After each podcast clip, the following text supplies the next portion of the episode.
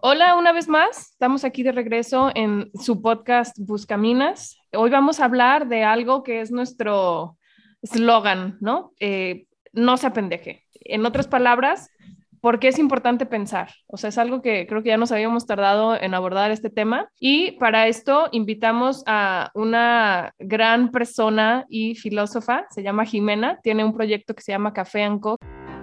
Buscaminas, el podcast. No se pendeje, cuestiona lo que ves. Nosotras sí hemos visto nuestra experiencia de vida o laboral y pues ahora con Buscaminas que es bastante complicado pensar y a veces preferimos no pensar. Y bueno, hay muchas causas. Nosotras desde nuestro análisis identificamos dos muy claras. Una, pues que es la era digital, todo es más rápido, masificado y es más cantidad que calidad. Y la otra es algo de lo que hablamos muchísimo y es la civilización del espectáculo. Dani, creo que nos ibas a platicar algo sobre esto. No sé si escucharon del caso de Astro World Fest en Houston la semana pasada, donde se volvió así, o sea, sí, una ceremonia colectiva, pero de irracionalidad tal al punto que, o sea, la gente empezó a hacer como una estampida que acabó con la vida de ocho personas. O sea, mientras unos iban así acumulándose en, el centro del escenario, pues estaban aplastando y atropellando gente y pues algunos se daban cuenta y se, ¿no? O sea, súper exaltados de no manches, o sea, se están muriendo estas personas y muchísimos heridos. no hacía nada. Ajá, pero otros totalmente indiferentes. Entonces, pues aquí es donde como que se hace vida o, palpable, pues más bien esto que explica Vargas Llosa de que el individuo se masifica en, estas, en estos eventos y las drogas son la nueva vía para canalizar dudas e incertidumbres sobre las preguntas existenciales de siempre. Entonces regresamos a la magia y a la tribu y, y este es el modo contemporáneo, mucho más divertido, por cierto, de, de, alcanzar el éxtasis que explica Vargas Llosa. Eh, eh, lograron Santa Teresa o San Juan de la Cruz vía del ascetismo y de la fe. O sea, el ascetismo es esta vida que es como muy consciente de los deseos, de las pasiones, eh, que vive en la templanza, que vive en la mesura, para conectar como con el espíritu y vía la fe, pues alcanzaban estos estados de éxtasis extraordinarios, ¿no? Entonces... Coincido contigo y justo te iba, iba a agregar a lo, la experiencia de éxtasis es sin consecuencias y sin secuelas. Y eso es lo padre, por eso a mí me gusta tanto la filosofía, porque dicen que es como, eh, bueno, siempre tenemos la fama los filósofos de que estamos drogados o para entender esas cosas te tienes que drogar. Probablemente sí, el efecto será el mismo, pero no tenemos las secuelas ni la cruda que viene después. Entonces, pues qué mejor, ¿no? O sea, realmente el efecto será el mismo porque cuando filosofas como que llegas a una capacidad de, de interiorización muy distinta a una éxtasis de que obtendrías, no sé, en un concierto de música o no sé qué diferencias haya entre una y la otra. O sea, yo, yo pienso que van hacia diferente lado. Sí y no. De hecho, es, eh, estaba en esa pregunta porque, claro, en un concierto o en las drogas o en con hongos o lo que quieras, es una éxtasis que alcanzas bien rápido, en donde tú siempre eres, simplemente eres pasivo, no te comprometes, o sea, te pasa. Y en cambio, con la filosofía o con la, el misticismo religioso, necesitas un compromiso, necesitas una postura, necesitas primero cuestionarte tú. Y entonces es un camino que tardas, tardas en recorrer, pero dura más. ¿Por qué? Porque soy yo quien me propicio ese estado, soy yo, no necesito de algo externo para poder eh, hacer ese estado de éxtasis, lo cual es, es padrísimo porque no, no, no, te, no te arranca de, la, de ti, en donde, eh, por ejemplo, eh, consumir algo, muchas veces pega, muchas veces no pega, también depende de tu estado de humor, tu estado de ánimo, tu, eh, cómo están tus sentimientos, tus emociones y, y como que siempre es como una sorpresa, entonces en realidad es algo que no puedes controlar y por eso te, te aferras más. En cambio, cuando tú tienes el hábito de pensar, de tú tener una postura, de cuestionarte lo que pasa, de, de tener un criterio, llegas a, a, esa misma sensación de éxtasis pero fue provocada por ti. Entonces tú la puedes cultivar para que dure más o dure menos, pero no es como esa sorpresa que, ah, pues sí pegó o no pegó, que luego eh, en muchos les da, se ponen hasta en riesgo de muerte porque se, se cruzó con algo químico en el cuerpo, que no sabemos mucho de eso. Eh, y nunca sabes exactamente qué pasó. Entonces, eh, pues sí, a mí en lo personal la filosofía o el arte, eh, la, la, religión, o sea, los ejercicios místicos religiosos es algo que tú provocas, no necesitas algo externo. Oye, qué interesante, porque justo en ese esfuerzo interior está como la formación de los hábitos que son los que te sostienen al final. ¿no? Exactamente. te sostienen como, como dueña de ti misma, no como, pues sí, o sea, creo que los hábitos al final te dan autonomía, ¿cierto? ¿O me equivoco? Sí, sí, sí, no te vuelves prisionero de algo más, o sea, no, no, eres reactivo, sino que más bien, y a mí por eso justo me gustan los hábitos, en, concreto eh, las virtudes, que es lo que hacemos en la consultoría, que es justo eso, sin importar el, eh, la circunstancia en donde estés, tú garantizas eh, tu, tu felicidad, que es, por ejemplo, nos pasó en la pandemia, que más bien fue como un pandemonium, porque mucha gente se volvió un pandita, así redondito, porque subió de peso. Ay, no. Entonces, eh, ¿qué dices? A ver, ¿qué pasó? Y le echan la culpa a la pandemia, pero dices, no, es que no fue la pandemia, fuiste tú. Es que no, es que antes iba al gimnasio, hacía ejercicio y todo eso. Bueno, mucha gente se mantuvo eh, bastante sana, bastante fit, porque eh, no importó el cambio de situación, decidieron mantenerse, ¿no? Y eso es lo padre de la virtud, que tú te vuelves dueño de ti mismo, no dependes de estímulos o de situaciones externas para poder sacar lo mejor de ti.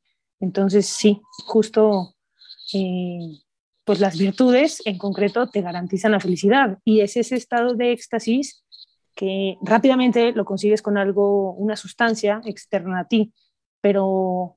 O con una experiencia sensorial como los conciertos, que sí, claro que te ponen en un estado así de, literal, de éxtasis. Sea, quienes hemos estado ahí nos gusta la música, Claro que lo hemos experimentado, pero es algo que igual como llega, se va, pues. Entonces, acá me gustaría retomar como esto que decías del, del, ejercicio en la pandemia, porque también creo que es importante voltear a ver este culto al cuerpo, que desde siempre ha existido. Y en la Grecia clásica, pues, bueno, fue cuando nacieron las Olimpiadas y era así como una, pues sí, reverencia al cuerpo, pero lo curioso es que en ese tiempo, pues se daba como a la par de un, de un desarrollo intelectual porque se consideraban como complementarios. Y, hoy día, pues sí valdría la pena cuestionarnos si ese mismo rigor que, que, tenemos hacia nuestro programa de fitness y coaching y estas cosas, lo tenemos con nuestro desarrollo intelectual y espiritual también. Porque, pues digo, ya creo que lo, explicaste bien, o sea, hay que vernos en, en unidad. Entonces, hay que, a ver, si mi motor ahorita pues es, el cuerpo, pues está bien, pero que ese sea como un gancho para que me jale las otras dos áreas de la persona, ¿no? Eh, y, también es como, no sé, me gustaría como andar un poquito en esta idea de, de pasamos mucho tiempo vertidos hacia afuera, en cómo pensando y produciendo, cómo nos presentamos al mundo a través de redes y, y estas cosas y también consumiendo esas apariencias, porque pues como decías, eh, lo, todos lo sabemos, el mundo de Instagram no es el mundo real, es el mundo que quisiéramos para nosotras tal vez, o como quisiéramos que el mundo nos, nos vea. Entonces, ¿qué consecuencias tiene esto para la capacidad de interiorizar y de desarrollar un autoconocimiento? Bueno, lo primero es, la persona que piensa se cuestiona. Si yo quiero pensar, lanzo una duda. Y eh, la capacidad de interiorizar es, ¿y esto a mí qué? que esa es como la postura que tenemos frente al mundo, ¿no? Que es lo que, bueno, de lo que están constituidas las universidades, que es unum versus multus, ¿no? Esa es la universidad, el uno frente a lo, a lo múltiple. Y entonces es, bueno, frente a toda esta información que hay en el mundo, ¿yo qué? ¿En dónde quedo yo? Pero no, no es una cuestión como egoísta de, ah, a mí me parece, no, no, no, no, no, es, ¿y yo qué hago con esta información? Por ejemplo, este podcast y lo que ustedes hacen que me encanta, es enfrentar la información a la persona para que la persona diga, bueno, ¿y esto a mí qué? O sea, esa información, ¿qué me compete? Eh, ¿De qué me va a servir? ¿Vale la pena? ¿No vale la pena? ¿no? Eh, que eso pasa mucho con el entretenimiento. El entretenimiento te adormece esa parte. Te llena de luces, te llena de, de sonidos, te llena de imágenes, te llena de, de muchísimos estímulos sensoriales. De hecho, hay quienes utilizan todos los estímulos sensoriales pero es solamente recepción. Cuando uno piensa, es cuando dice, bueno, ¿y esto a mí qué?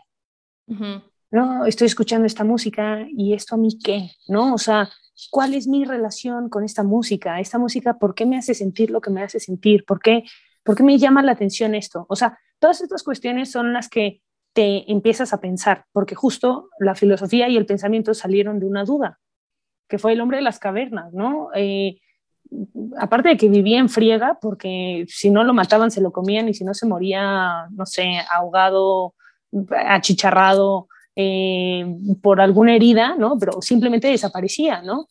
Y hubo un tiempo en el que se preguntó el hombre, bueno, ¿y esto a mí qué? O sea, todo este mundo, estos volcanes, este atardecer, este amanecer, esta naturaleza, ¿a mí qué? ¿Yo qué con ella?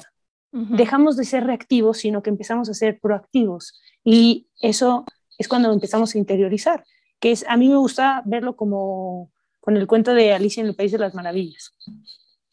Cuando cae en el, en el pozo y cae, cae, cae, cae y pasan quién sabe cuántos libros, cuántos muebles, que por fin cae en ella misma y todavía sigue teniendo un prejuicio, porque pues, se da cuenta que no conoce nada, no sabe qué es la longitud y qué es la latitud y todo eso, entonces ¿para qué se miente? O sea, no, no tiene que a- demostrarle nada a nadie porque ella sola está cayendo en el pozo.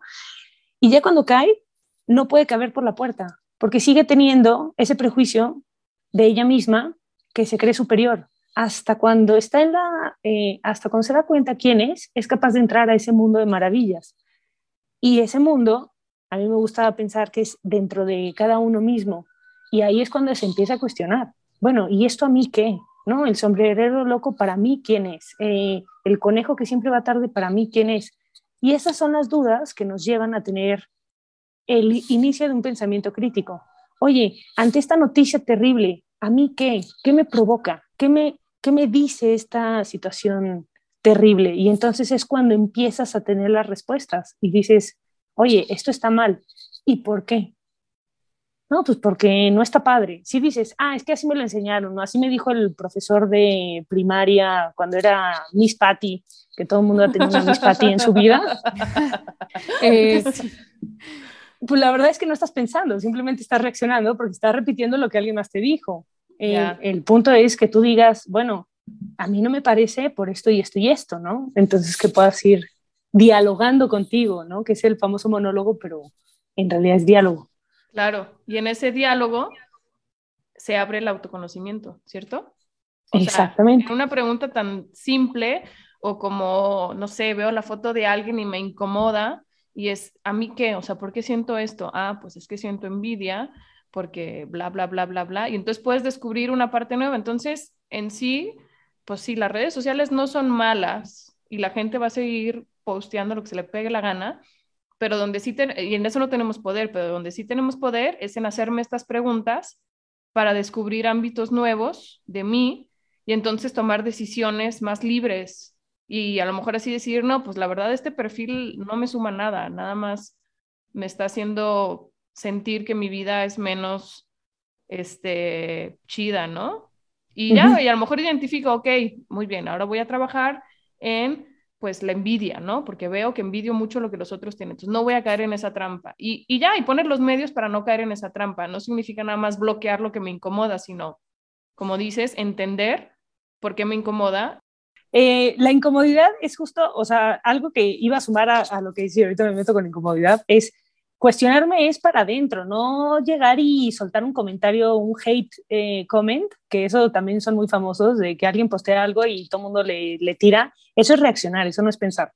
Eso no es tener criterio, eso es simplemente ser el amargado de, de todos, ¿no? Es como echarle limón a todos lados para que, para que todo el mundo se agríe, como tú estás agrio. No, no, no. Eso eh, hay que cuidar esa parte. O sea, eh, pensar es personal, es una relación conmigo mismo, es una relación íntima no tiene que estar hacia afuera. Entonces, nada más como esa parte, ¿no? Para que eh, también no se emocionen diciendo, ah, es que como yo ya pensé, ya puedo ponerle lo que sea. No, eso, ese te la quedas tú. Y siento que justo pasa eso mucho en redes, que crees, o sea, o, o se cree que estás pensando, que estás aportando algo, pero en realidad no, no lo estás interiorizando, o como que muchos temas se hablan simplemente por hablar, ¿no? O por sentir participación social, creo, más que, o sea, más que interiorizar o, pensar si realmente estás a favor o en contra de, algo, por ejemplo, ahorita que se polarizan muchos temas, no te estás cuestionando por qué crees lo que crees, sino que quieres formar parte de un grupo social o, de una conversación, ¿no? Ajá, y, y, si realmente quieres aportar, pregunta. Bueno, eh, ¿y por qué poner este post? ¿no? Estaría buenísimo que todas las personas que nos están escuchando realmente se cuestionaran incluso hasta lo que ponen en Buscaminas, ¿no? Que digan, ¿y por qué hacer este tema? ¿Y por qué no este otro? O sea, con la, con la duda viene todo el crecimiento de la ciencia, viene todo el avance tecnológico, viene todo esto, porque la duda nos apunta a una carencia y es incómoda. Eh, ¿Por qué? Porque no nos gusta sentirnos incómodos, estamos en la edad de la comodidad, ¿no? O sea, tenemos una aspiradora que se aspira sola, ¿no? Que es la famosa rumba. Tenemos un eh, coches que casi casi se manejan solos, ¿no? Lo, eh, Tesla y todo eso. Tenemos, ya ni siquiera tenemos que cargar un libro, ya lo puedes tener en la palma de tu mano, todo, 500 libros. Eh, no sé si se acuerdan de, de, los CDs o los cassettes, ¿no? O sea, son, son montañas, son hileras, hileras de, de, esas cosas. Y cuando salió el iPod, te podías tener hasta 500 canciones, ¿no? Y si te hacía así como, wow. Y ahorita ya tienes una cantidad de, de música, ¿no? Gracias a las plataformas como Spotify y todo eso, puedes tener eh, acceso a cualquier lado, ¿no? Nuestra comunidad es, eh, la verdad es que está increíble, o sea, es la mejor época para vivir porque todo es cómodo. Y entonces eso desata en nosotros una aversión a estar incómodos.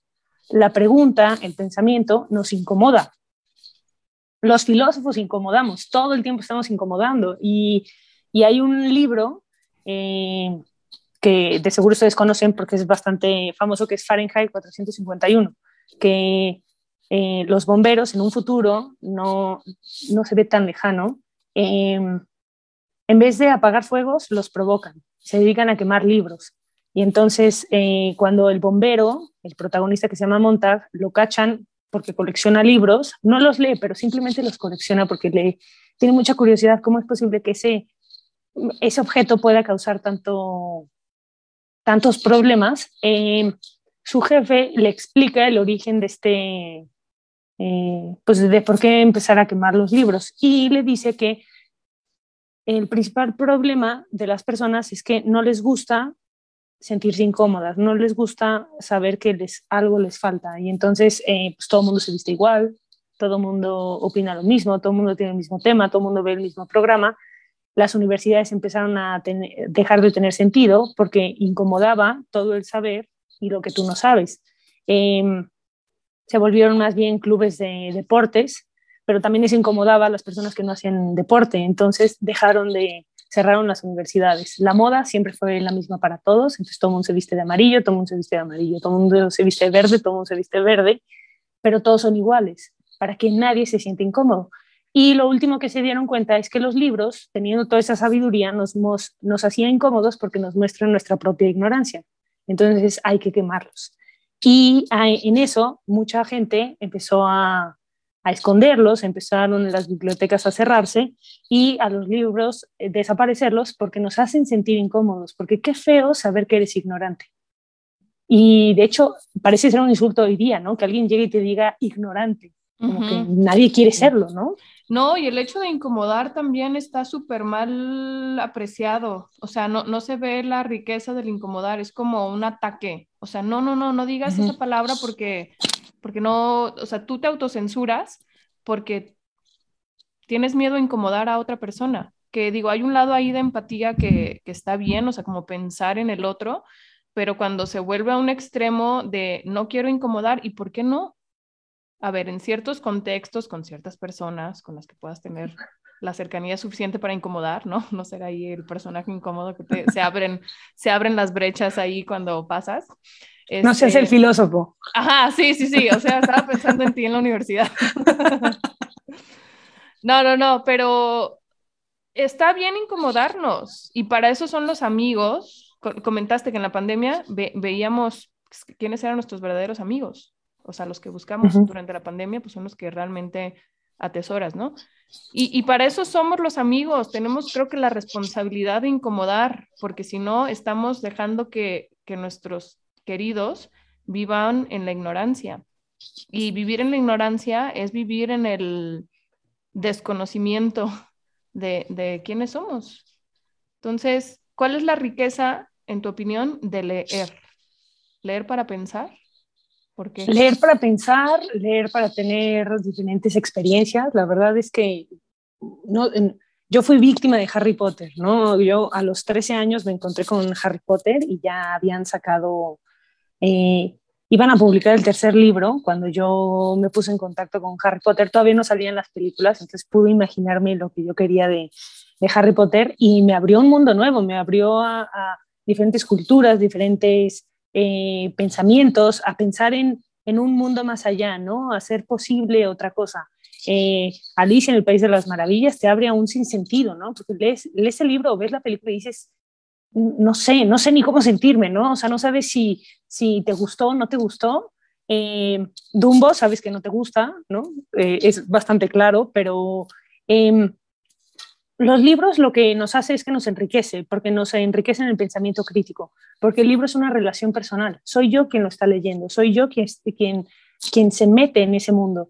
Si yo solamente lo hago para entretenerme, es muy bueno, de hecho es, es bastante bueno, eh, pero eh, los libros normalmente tienen más espacio para cuestionarnos nuestra relación con el libro. Las series no tanto, porque si nos damos cuenta, las series, eh, si, si, es como de acción, solamente está reaccionando, está reaccionando, termina y como que dices, ah, ya puedes respirar, ¿no? O sea, o te, te, te, quitas toda la sangre que te salpicó, no sé, un pedazo de hígado que se te pegó por toda la explosión que hay, o sea, como que es eh, el libro, tú le das el, tú le das el tiempo y es la algo... imaginación. Exacto, O lo sea, haces creo que esa es la gran diferencia. Sí, sí, sí. O sea, la relación personal es fruto de esa conexión vía imaginación, donde tú le das vida a los personajes, donde tú, o sea, tienes gran parte creativa en el desarrollo de la historia. Y en, y en las, en los, con, o sea, los, el entretenimiento audiovisual, pues no, o sea, eres muy pasiva o mucho más pasiva que en un, que en un libro. Por eso normalmente las versiones audiovisuales son más decepcionantes que, que la experiencia de, de, leer. Pero bueno, es un gran problema eso de leer hoy día porque, ¿cómo se dice? La capacidad de atención está súper disminuida. Tú tenías un dato ahí bien interesante, ¿no, Mariana? Sí, eh, hay un estudio realizado por Microsoft donde dice que eh, la capacidad de atención del ser humano en Internet es de 8 segundos, pero que se ha ido como rebajando hasta los 5 segundos y que un pez tiene más capacidad de prestar atención que un humano. O sea, cuando se trata como de, de prestar atención en una página web, algo así decía, que si tu Los peces no... leen páginas web o cómo sacaron Sí, sí, No, sí, pero, así como lo hicieron. o sea, la capacidad de un pez es, o sea, más larga, o sea, tiene más Su tiempo. attention span es más su largo. attention span es más Siempre cuando largo. pienso en esa palabra la pienso en inglés, no la quería decir Sí. en inglés. Yo- Pero sí. Sí. yo también leí por ahí, o sea, como el- la capacidad de, de, eh, sostener la atención en una cosa, en un objeto, en una situación o lo que sea, sí se ha ido disminuyendo, han visto cómo se ha ido disminuyendo en los últimos años, décadas. Hace dos décadas era de 12 segundos, después se redujo a 8 y ahora sí. Cinco, creo. Pues aquí, ajá, 5, sí, si en 5 segundos no me interesa, pum, lo voy, lo, lo dejo pasar, ¿no? Entonces por eso Lo también es como, sí. Sí, todos los generadores de contenido es como tienes que captar en los primeros cinco segundos, híjole, se vuelve un reto tremendo.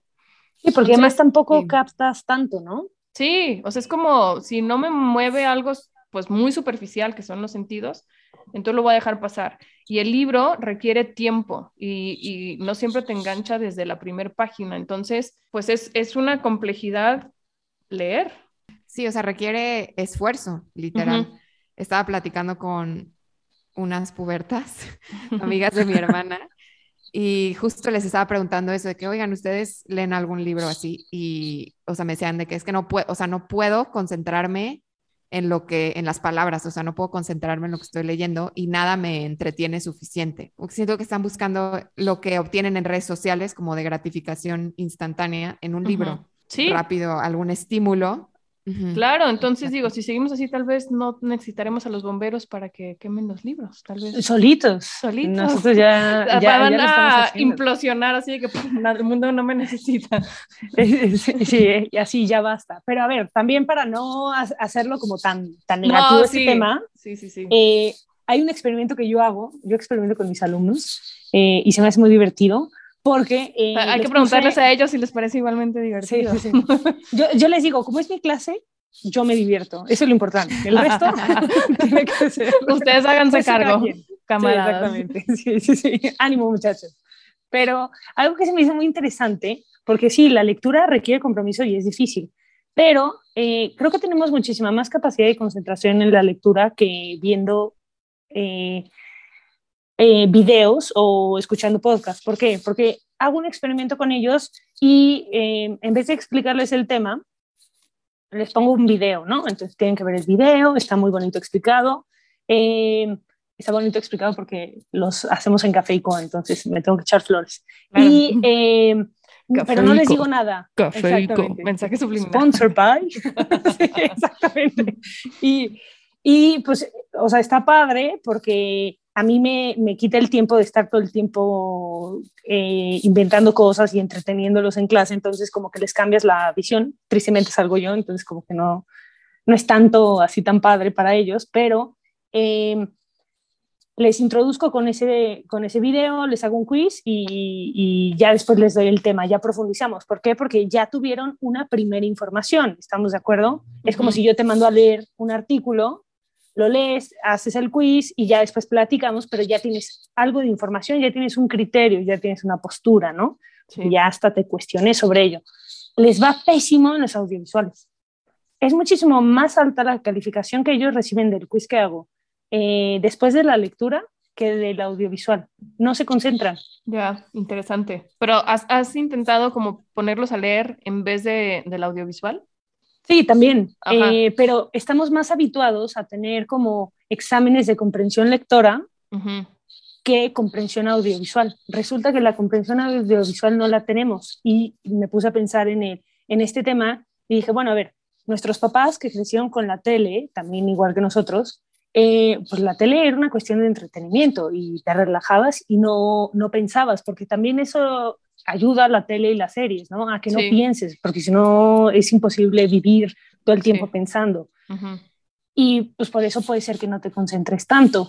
Pero hoy día que ya la información, las clases virtuales, las conferencias, todo ya se hace virtual por la pandemia, tenemos exactamente ese mismo pensamiento como si fuera la tele. O sea, como estoy teniendo un estímulo audiovisual, no me concentro tanto como cuando leo. O sea, de eso que dices, eh, vi un estudio de un neuropsicólogo que explicaba cómo los niños, o sea, cuando son bebés, en su primera etapa como de, de desarrollo, en sus primeros Mm. meses, fijan su atención en objetos que se mueven o luces, o sea, como los sonajeros y todo eso. Y pues cuando el niño va creciendo, pues va teniendo cada vez más dominio de, de su atención y se va desarrollando pues esa capacidad de, de concentrarse y también de como resistir a frustraciones de la vida, pero que cuando tú, o sea, accedes como a videojuegos o apps o programas de tele, como están pensados para que sean divertidos y entretenidos, no te exigen ese nivel de concentración y te regresan a justo esa primera etapa de desarrollo intelectual, o sea, la etapa de, del bebé.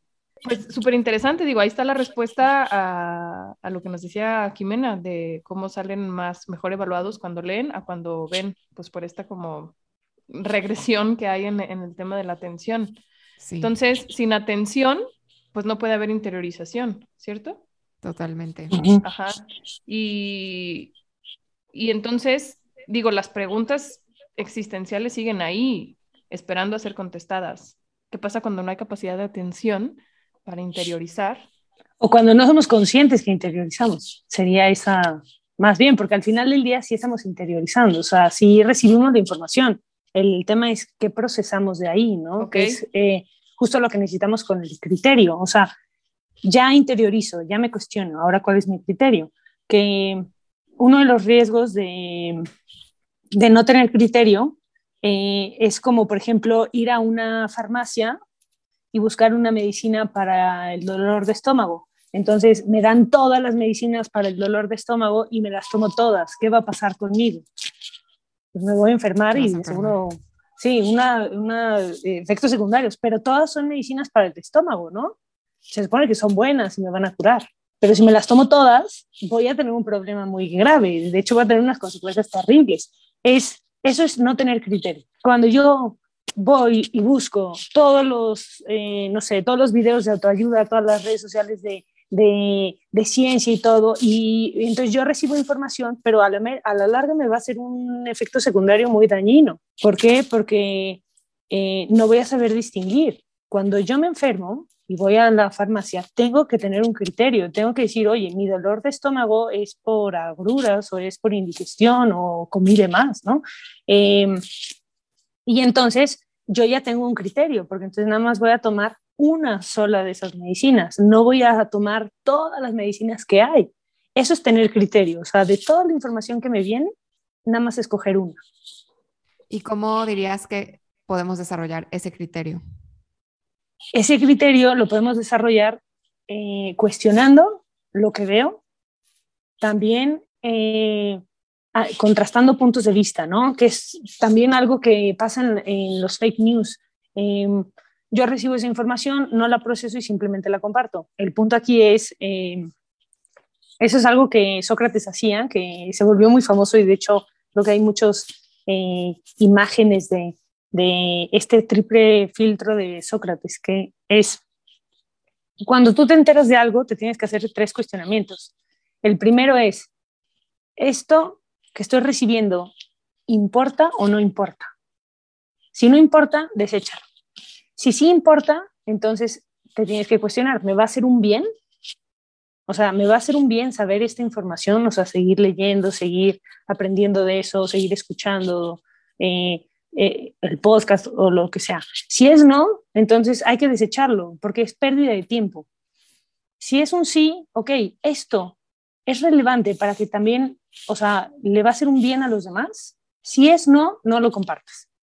Si es un sí, compártelo, pero con tu, con tu punto de vista. También es, es, bueno eh, mandar cadenas, pero con tu punto de vista. Oye, pensé en ti porque se me hizo muy interesante, no sé, la, es como cuando recomiendas un libro o una película, no se la recomiendas a cualquiera, o sea, se la recomiendas a la persona porque pensaste en ella. Y eso podría ser el triple filtro que hoy día podemos tener, ¿no? O sea, esto es relevante para mí, vale la pena que yo lo, lo vea, lo escuche, lo aprenda, me va a hacer un bien.